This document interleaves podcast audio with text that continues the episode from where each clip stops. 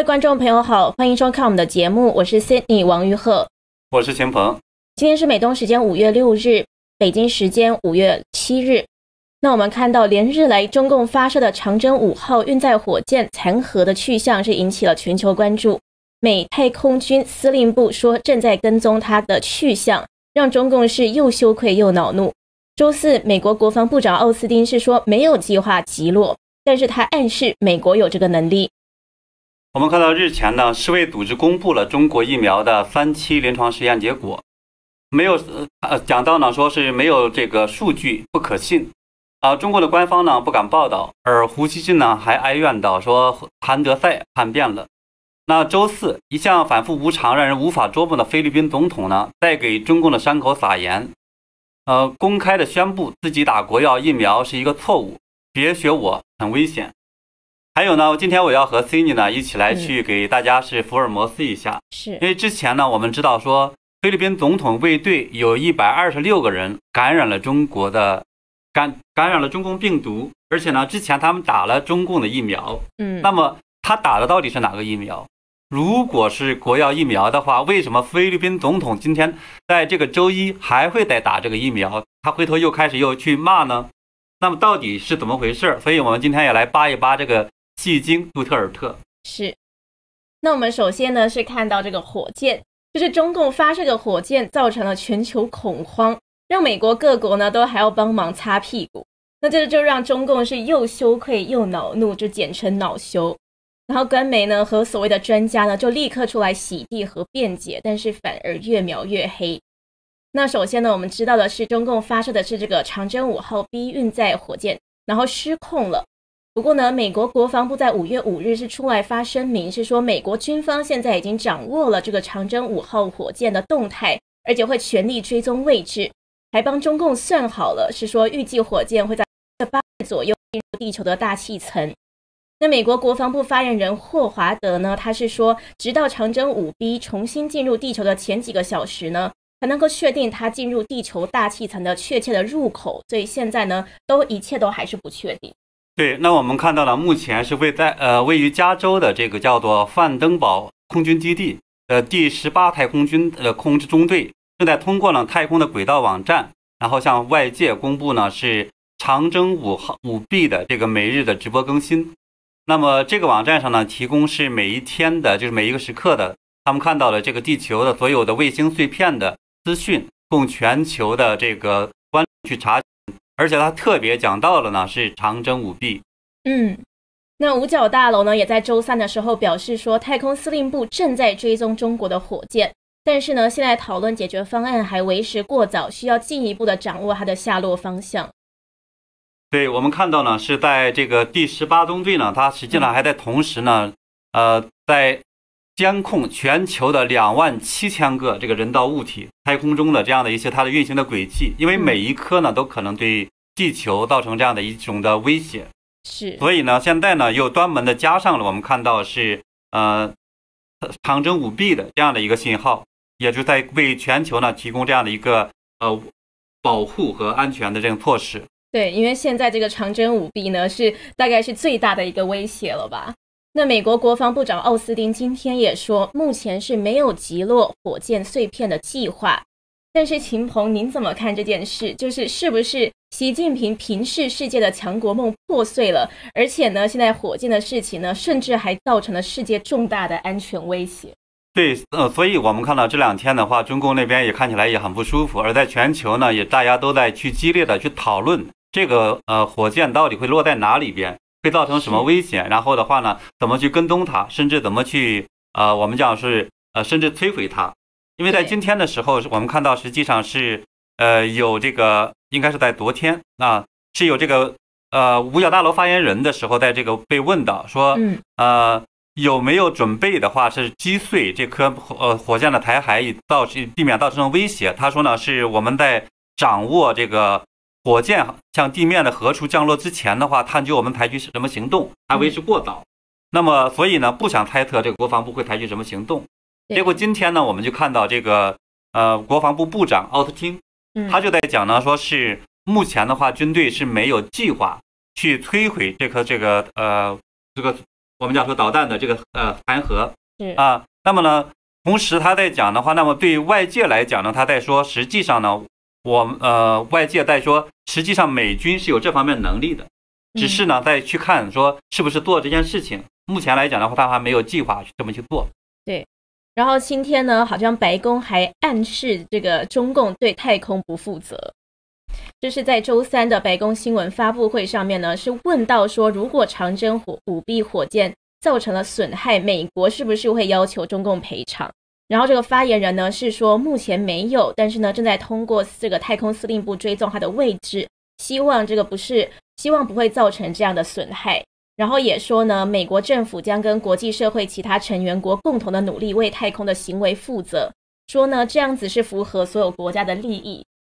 对，我觉得这实际上就在说呢，中共呢现在是没有这个负责负起责任来，然后的话呢没有符合大家的利益，其实是很，我觉得已经是暗暗在批这件事情了。是，嗯，那的确是现在呢是说整个北纬四十度到南纬四十一度都是可能降落的范围。所以等于说，全球百分之八十的人口在未来几天都是很危险。是，所以我们看到现在是大家也为什么这么多的人在关注的原因。对，嗯，那这个事件的发生过程呢，是四月二十九日，中共是从海南文昌航天发射站发射了长征五号 B 遥二运载火箭，是从海南岛发射升空。火箭的任务主要是把一个名叫做天河的中国天宫太空站的核心舱送上去。那这个是北京雄心勃勃的建造中国空间站的最新一步。那这次送上去的这个天河呢，就是设计给三位太空人当做生活场所的主要的核心舱。但是呢，看到射上去呢，火箭在完成任务后呢，就偏离了，然后这个重达二十一吨的这个核心火箭段却被发现失控坠落，然后现在在太空中翻滚。所以这个是三十年来最大的从天而降的坠落物。然后就举个例子吧，就是我看到有人在说，就是四五十年前有一个旧卫星，它没有烧光，然后剩一百多公斤，当时坠落在阿根廷，一整个街道就全毁了。一百多公斤呢是只有零点一吨，所以现在这个是二十一吨。对比一下，如果降落在住宅区的话，真的是毁坏性很大。对，一般当然它在整个往下降的过程中，如果说是不破，有一种可能本身它会烧毁。大家好多人因为认为可能是和它原重量的大概百分之二十，也就是说二十一吨的话，可能掉下来还有四吨。嗯，那么还有一种的话，它可能也会变成一些碎片。所以现在呢，大家不知道它将来会怎么样的，所以这也是为什么大家觉得好像比较紧张的原因。是，然后剩下掉落地点呢有很多的说法，就有分析是说火箭的残骸可能坠落在住宅区啊，然后范围是北至纽约、马德里和北京，南至智利、纽西兰、威灵顿。那从时间来看呢，也是有一个范围，就是都很不确定，就是从五月八日到五月十一日。那为什么会差这么大？对，因为它现在呢，相当于在这个天空中已经变成了一个小卫星，是啊，然后它在不断的旋转，旋转过程中，相当它又有一个接近一个轨道，啊，然后呢，我们知道说它每每秒钟它是跑多公多少公里呢？是七公里，也就是每分钟的话大概是五百公里，一个小时呢是一万八千公里，是那九十分钟可以转一圈儿。也就是说，如果因为它的这个天气原因，或者是好像进入这个大气层差摩擦原因等等这些的话，它假如往下去坠落的时候，只要差一点点时间，很可能就会就会偏的很大。这也是为什么的话，现在没人去能够确定它呢是到底是落到这个纽约、马德里、印度马德里，还是北京这边，还是说呢可能是到西非的那种海岸等等的，像啊，当然可能也跑到那个新西兰、智利、南美这边，对吧？所以现在很多人在讲。而且还在预测呢，好多人说这个有可能也最坏的情况会像一个小飞机解体一样，最后的话，那这个呃这种碎片可能一撒撒个几百公里。是，嗯，的确，飞机坠落呢，就是这个机师都会希望降落在这个海上啊，说安全的地方。结果现在这个就是相当于这个飞机坠落，然后乱飞了，你真的不知道它会降落在哪里。是这样，对。对，现在大家是非常担心，但是呢，我们看到中媒呢对这个事情是只字未提。中共的喉舌《环球时报》是说，报道长征五号火箭残骸失控事件可能造成损害的这一些报道，都是叫做西方媒体炒作，是说是西方在抹黑中共。然后环时还引述业界人士的说法，是说现在的情况不需要恐慌，不需要控制。结果这个说法就让网民是哗然。对，嗯，大家就都觉得说，是吗？是真的是是中共的技术不行呢，还是还不负？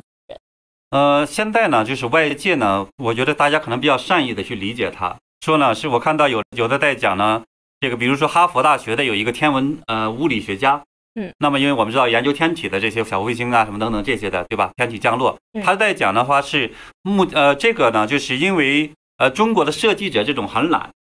他说呢是没有解决这个问题，他说这种情况呢是属于疏是啊。因为我们知道呢，是在这个二零二零年的五月份的时候，中国长征五 B 也是同样的这样类似这个火箭。对，它呢当时是掉到了哪儿呢？西非的这个象牙海岸，那也当时也是呃发生了一些这种问题。对，所以呢，当时就一呃后来了之后的话，大家就会有一个要求说呢，为了避免发生这种事情呢，那以后呢，大家就是要去呃，比如说是呃，我们讲说到这个地方，比如说到了进入太空段之前之前，嗯，你不要跑到轨道上去。你再提前把这个发上去，然后呢，你就直接就降落了。是这样的话，它有一个可以计算的这么一个这种轨道。嗯结果呢，这次它不是，让它自己跑上去，这个跑得很高，跑上去一个小卫星轨道，是 然后他自己跑这样子，所以他实际上他在这个整个计算中的话，他们认为是一个呃科学家不负责任。但是呢，我自己怀疑哈，当然我现在我也没太多证据，我是怀疑呢，中共这次可有可能他也不是没设计，而是这个技术呢可能呃出现了这种偏差，技术不行。技术不过关，所以的话呢，最后可能出现了这这一次这么大的一个漏洞。对，因为之前呢，去年的时候呢，我们是有这个同声翻译直播，当时 NASA 跟 SpaceX 合作，当时是把这个载人的太空船送上去。那时候的火箭呢是猎鹰九号，然后所以据我了解，那个时候是有研究了一下下，所以原来火箭呢，它其实就是一个推进器，它把它要载的东西就是推到太空上面去。那当时呢是有一节运载火箭，有总共有两节，有第一级跟第二级。嗯，然后呢，第一级运载火箭呢，它是还没有进入太空，还在大气层的时候呢，它就会脱离，它就会回来了。然后嗯第二层火箭呢，再会到太空去，再把要送的东西呢送到太空去。那当时呢，他们送的是这个载人的太空船嘛。那这一次呢，这个长征火箭它要送的就是这个天空站的核心舱，住人的这个核心舱。不过呢，当时呢是就是第一节火箭分离，第二节火箭分离，这个 SpaceX 和 NASA 呢，他们都是计算的很好的，就是分离呢什么时候回来，这个时间都是非常的精确，都是非常严谨的，有算好的。所以呢，的确，现在大家就是在说，除非就是中共不负责任，没有好好的去算，毕竟火火箭发送上去这么大的事情，真的是不能够出任何的疏忽。那第二个就是技术不行。那的确，刚刚提到这个哈佛天文学家麦道维呢，他就说中共在这方面是疏忽了，因为不应该要让超过十吨的物体从太空坠落嘛。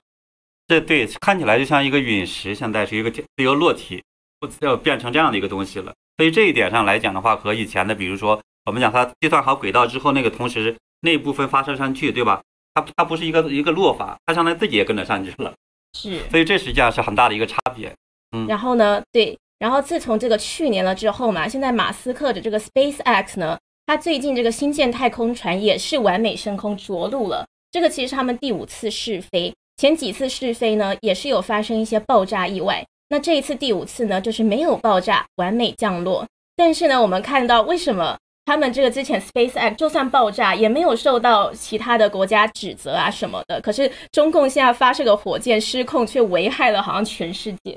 呃，我觉得这两有区别。SpaceX 的话，它属于一种新技术，就过去从来没有这样的一个这种啊大型的呃航天的这样的发射公司去做这种尝试，说是发射上去还想还能够自己跑回来，跑回来之后的话，还是平平稳稳的自己去落到那儿。以前都是落体一样的，大家然后呢到海里边，比如大家到一个画了一个范围，然后去就到处打捞。嗯，以前是这么，但它不是，它是一个非常这种精确的，比如说就在这个一个靶心中的那样位置降下来。是，这种新技术的话，大家认为说这种风险呀或者失误啊，这大家认为很正常，嗯，对吧？你实验成功它有一个过程，但是中共这个不是，这个实际上你发射了几十年了，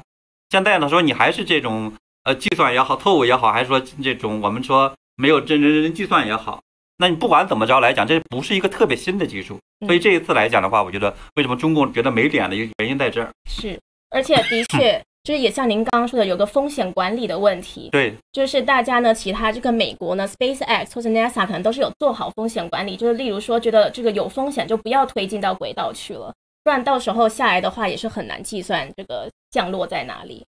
那包括呢，这个天文物理学家王兵威呢，他也表示是说，长征五 B 呢是载重大概二十吨，可是中共没有做好风险管控就发射，是非常不负责任的。他就做了一个比喻，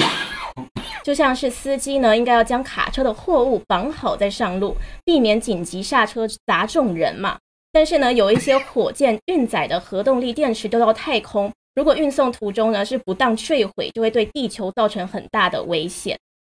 那的确呢，我们看到现在这件事情是让中共是非常的恼羞成怒。那自由亚洲电台报道这一次这个火箭偏离轨道失控的事情呢，他们是以一个才笑人救出包为主题，是因为这个之前这个印度点火的这个事件嘛，就是中共的中央政法委用这个火箭的发射作为嘲笑印度疫情失控的这个中共中国点火 VS 印度点火的一个素材。对，所以我从我个人来讲的话，我觉得甚至我我有点这种哈，我觉得甚至中共，我觉得这有点报应这种感觉，因为当时他自己鼓吹的时候，中国点火，他的意思是说我技术非常棒，然后的话呢是什么高科技等等的。可是呢，刚刚这个吹完牛之后的话，马上发生这件事情，对吧？因为大家都知道，他他把拿这两个完全比的话，是完全没有人性的一个东西。就大家都在讲嘛，说用礼记的话在讲，说是呃邻有丧，对吧？就不像。然后呢，礼有病不像歌，就说这是中国的传统，但是中共不这么干。中共的话，他甚至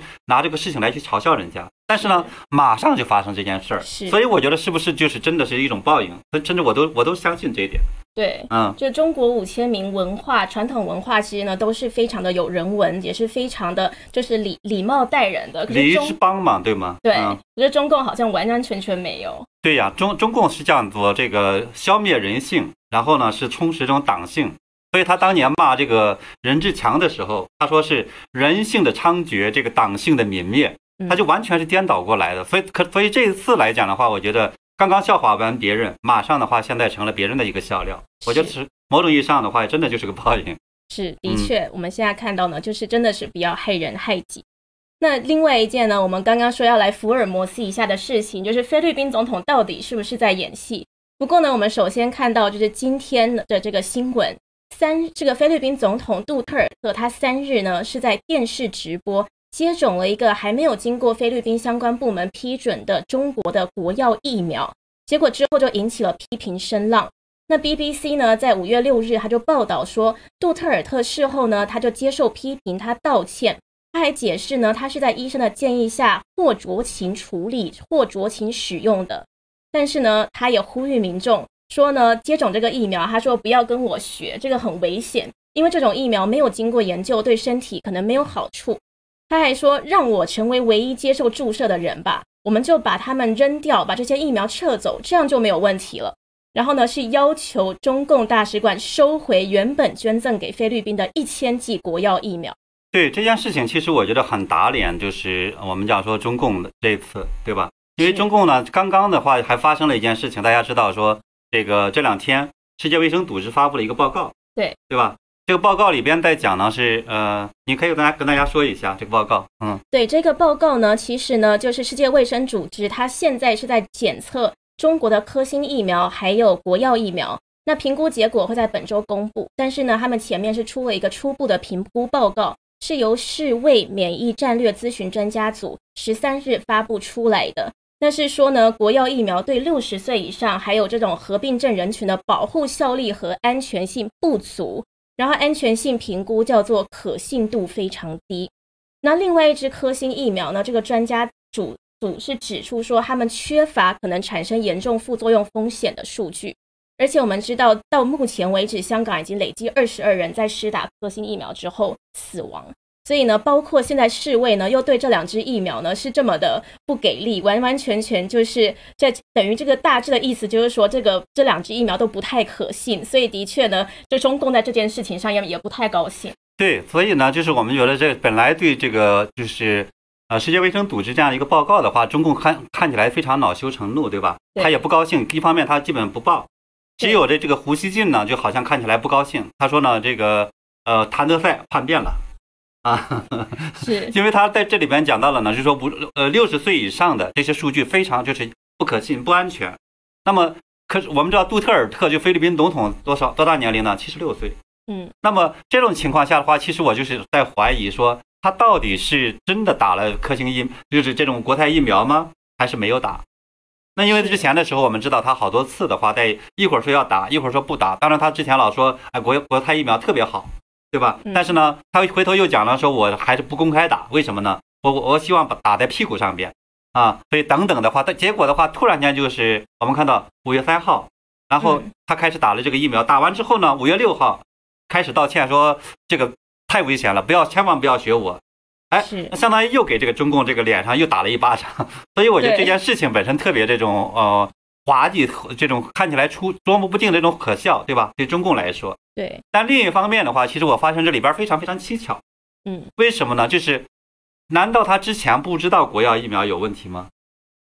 这是第一。第二来讲的话，在四月十号的时候，我们看到这个是有媒体报道，对，说是菲律宾总统的卫队呢是累计有。一百二十六人的话呢是，呃检测这个新冠病毒阳性，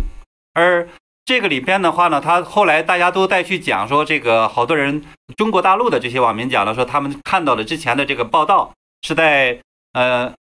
二零二零年的十二月份的时候，中国大陆那边是当做一个非常好的消息在报道的。嗯，他说你看菲律宾总统卫队的话打了这个中国的这个国药疫苗，啊，结果呢就是到了呃这个四月份。然后呢，整个说这里边的话，有一百二十六个感感染了病毒。是，当然他说这个总统没事儿，但是呢，虽然说没事儿，可能他消失了两个周，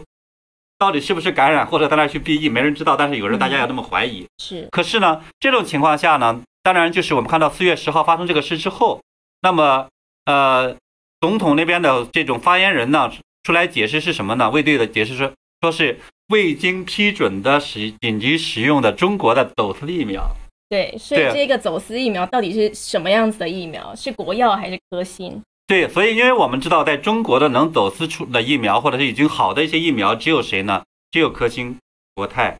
还有呢，就是其他的那些疫苗，实际上是没有去推广。你刚刚说的是国药吗？呃，国国药，国药，国药，对，国药集团嘛，对，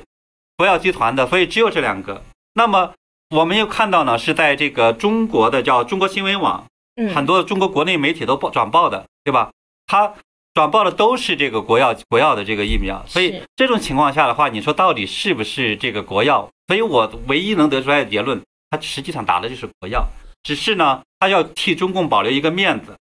所以呢，他说，呃，我们不是打的这个国药疫苗，是打了中国的走私疫苗，所以这是本身是个撒谎，对吧？嗯。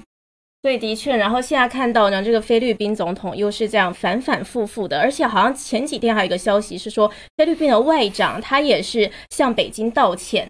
对，所以我其实为什么说这里边还有一个这种叫迷中迷或者戏中戏呢？原因就在这儿，就是五月三号的时候，我们知道呢是呃菲律宾的外长在整个这个网络上呢骂了这个中共的呃这个一顿，对吧？对，因为呢他和这个中共这边是有领土纠纷的。对，在其中的一个岛呢，在对呃菲律宾来讲的话，他把它叫牛轭礁，嗯，而中共当时是有几两百多艘那个船在这个地方停着，后来当然有一批走了，从三月份就开始，然后呢，当然好多人在讲说他地下可能在搞核潜艇基地啊，或者什么等等东西啊，或者军事军事设施建设，